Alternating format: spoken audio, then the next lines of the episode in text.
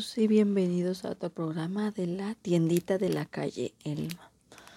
Como saben, algunos, algunas caricaturas, algunos creadores de series animadas suelen realizar lo que se conoce como Storyboards Jam a modo de darse una idea de para dónde se mueven los capítulos de sus series. Esto lo hacen ah, tanto para plantear ideas, que bueno, algunos casos son descartadas, como también para poder indagar en cuanto a qué tipo de tramas pueden llegar a tocar dentro de las historias. Algunos storyboards no llegan a producción y otros ni siquiera salen de una mera idea. Sin embargo, en algunos casos eh, pueden llegar a aparecer ciertos storyboards un tanto polémicos, un tanto controversiales, e incluso se puede decir que hasta incómodos de ver, ¿no? De, de ver, de leer, todo eso. ¿Qué pasa cuando una serie animada tan querida eh, termina con un storyboard tan pero tan oscuro, al grado que literal parece romper por completo con la esencia de la misma serie, al grado de que muchos incluso se sacan de onda y terminan dejándolo de lado, literal, incluso haciendo como que no existiera. Bueno, en el creepypasta de hoy les traigo una especie de what if que tiene que ver con un storyboard jam. Uno que como ustedes bien leyeron en el título del programa, tiene que ver con Rugrats. Así es, la serie de aventuras en pañales. Esta serie que, bueno, fue bastante exitosa en los noventas y que aunque se intentó relanzar por estos años, no ha tenido el mismo éxito y el mismo auge que cuando en su momento eh, salió, ¿no? ¿Qué onda? Con esta clase de storyboards. Y más que nada, cuando estos, más que una broma, parecen eh, ser como una burla, una burla cruel a lo que están viviendo algunas personas. Bueno, ¿qué les parece si comenzamos? El storyboard ya de Rugrats. Los equipos de producción a menudo utilizan storyboards para parodiar las series en un intento de aliviar la ira o la tensión que están sufriendo mientras trabajan con ciertos proyectos. Rugrats no es una excepción, pero a diferencia de otros posibles storyboards, no sería una parodia tonta, sino un episodio escalofriante. ¿Qué pasaría si a alguien se le ocurriera hacer un storyboard jam relatando un hecho nada alentador y un tanto crudo dentro de las viñetas. Russell, el creador de la serie, terminó añadiendo en un storyboard aproximadamente 12 cuadros se consideraba que la mayoría de los artistas que trabajan con él, sí, habían contribuido con eh, tres, eh, cuatro cuadros cada uno. Sin embargo, todos sabían que al final, al ser el creador, bueno, él tendía a ocupar un poco más de espacio para plasmar sus ideas. Mientras que una de esas personas estaba tomando el guion gráfico para mostrarle al equipo de producción de The Wild Tom Berries eh, cierto storyboard, el productor ejecutivo de Nickelodeon se percató de este storyboard que había estado trabajando el creador de la serie, un storyboard que nunca planeó que vieran otras personas. Por supuesto, el solo verlo prohibió rotundamente que se acabara semejante aberración.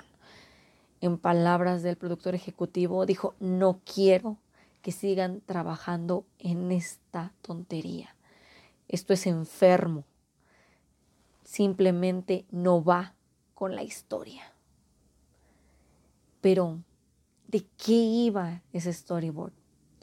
Se desconoce si las páginas fueron destruidas o si fueron guardadas en algún cajón con llave, pero de todos modos es poco probable que alguna vez vayamos a ver eh, una o más páginas de este storyboard ya infame que pues en palabras de Ressel y de otros más nunca se terminó.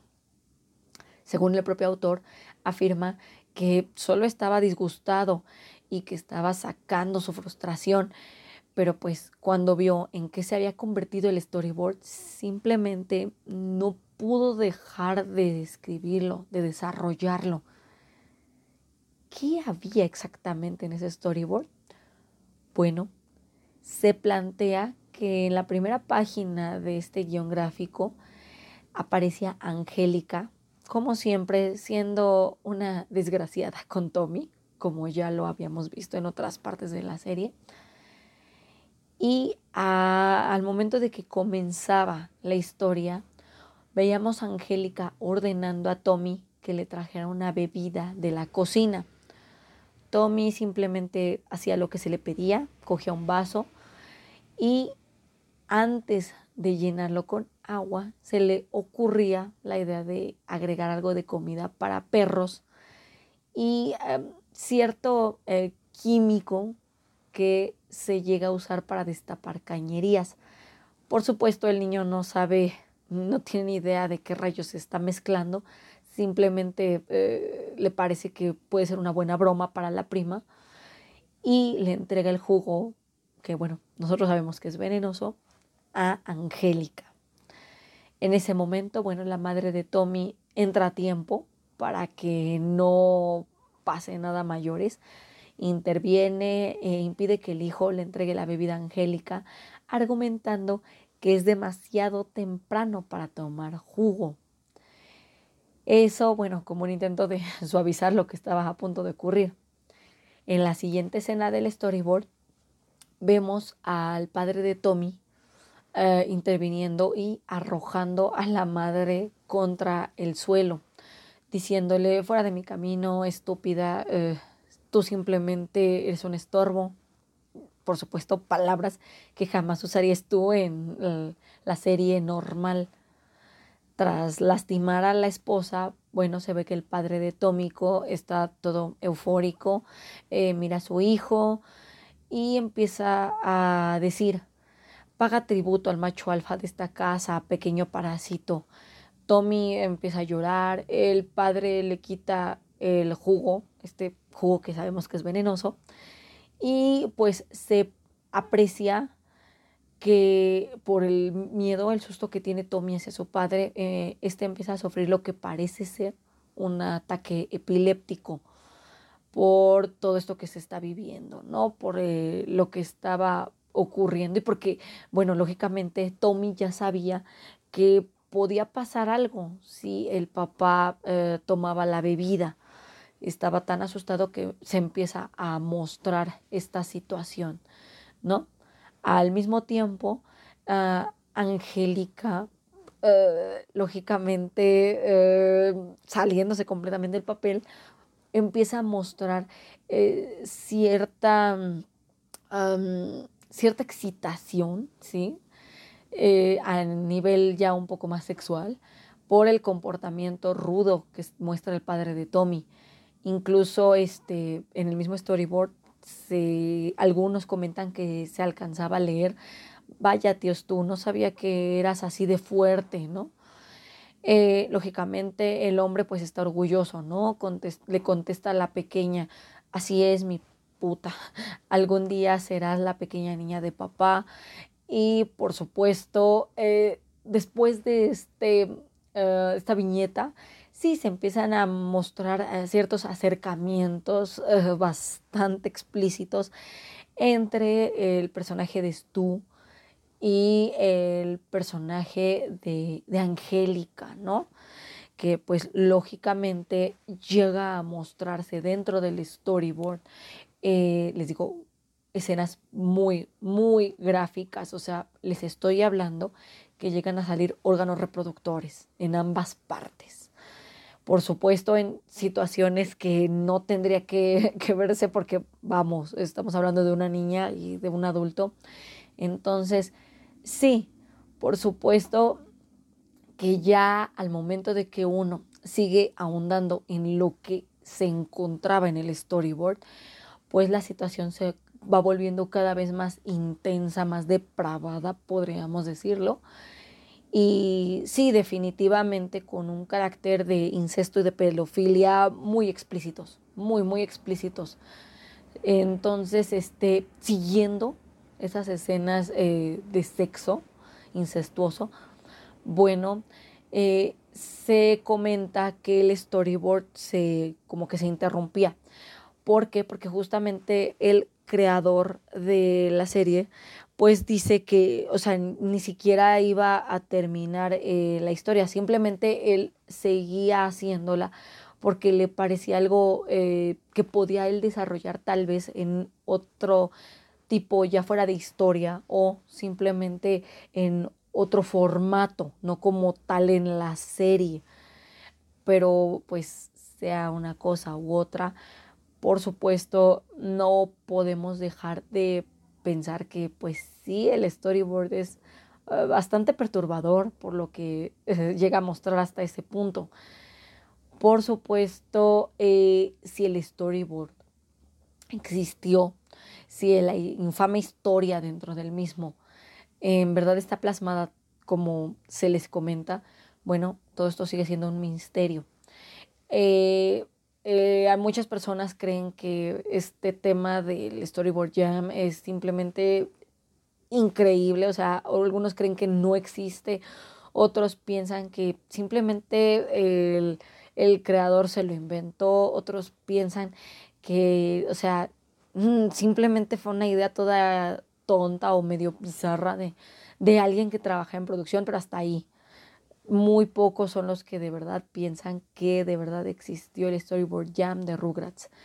Pero sea cual sea eh, la verdad en cuanto a este punto, bueno, el creador de este guion, este Rizzle, comentó en un live journal eh, que sí, o sea, simplemente era una historia que que le llamó la atención, pero que luego, luego suprimió, o sea, que tenía muy en claro que no, no iba a llevarla hasta el final. Por supuesto, algunas personas han llegado a copiar y pegar sus, sus declaraciones en diversos foros, en diversos medios de comunicación, comentando que pues sí, en efecto, los storyboard jam son muy comunes en programas en todo el mundo, tanto programas infantiles como en series este, live action, como en series en 3D, todo eso, ¿no? Y que inevitablemente no faltan los creadores gráficos que pueden llegar a, poner a los personajes en situaciones muy comprometedoras, ya sea eh, sin ropa, ya sea actuando como completos locos, eh, ya sea este, exagerando algunas de sus, algunos de sus defectos, algunas este, eh, cuestiones corporales, todo eso. O sea, y ellos en algunos casos lo han comentado, ¿no? Es más que nada como para pasar tiempo libre y para salir de algún atasco del guion, para salir de algún bloqueo. Pero muchos de ellos tienen en claro que este tipo de historias no, o sea, nunca se terminan.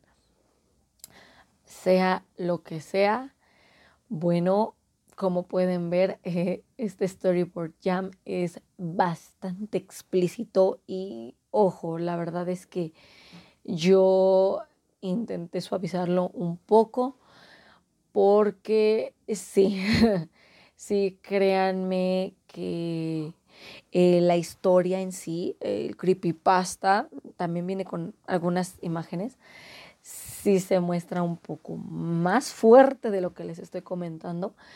Y sí, definitivamente es de esas como leyendas urbanas que todavía hoy en día se preguntan mucho su veracidad, ¿no? Si de veras existió un storyboard jam así de enfermo o si simplemente tomaron la idea de los storyboard jams Y el creador del creepypasta dijo, bueno, yo quiero plantearme un what if con, eh, ahora sí que teniendo los personajes de Rugrats y con esta clase de situaciones eh, que nada que ver con la serie original.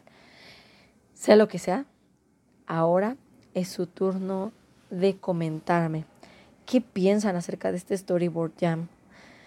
Es la historia más enferma que han escuchado sobre un guion gráfico o quieren que hable sobre otra historia de otro Storyboard Jam, porque créanme, hay varios de muchísimos materiales, tanto películas como series, que bien les puedo traer.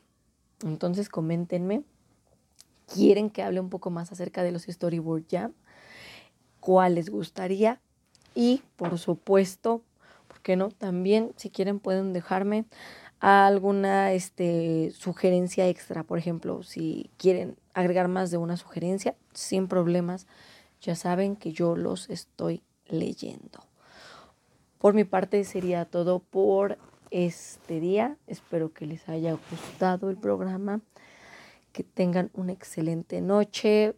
Cuidado con el material gráfico que llega a sus manos. Cuídense y hasta luego.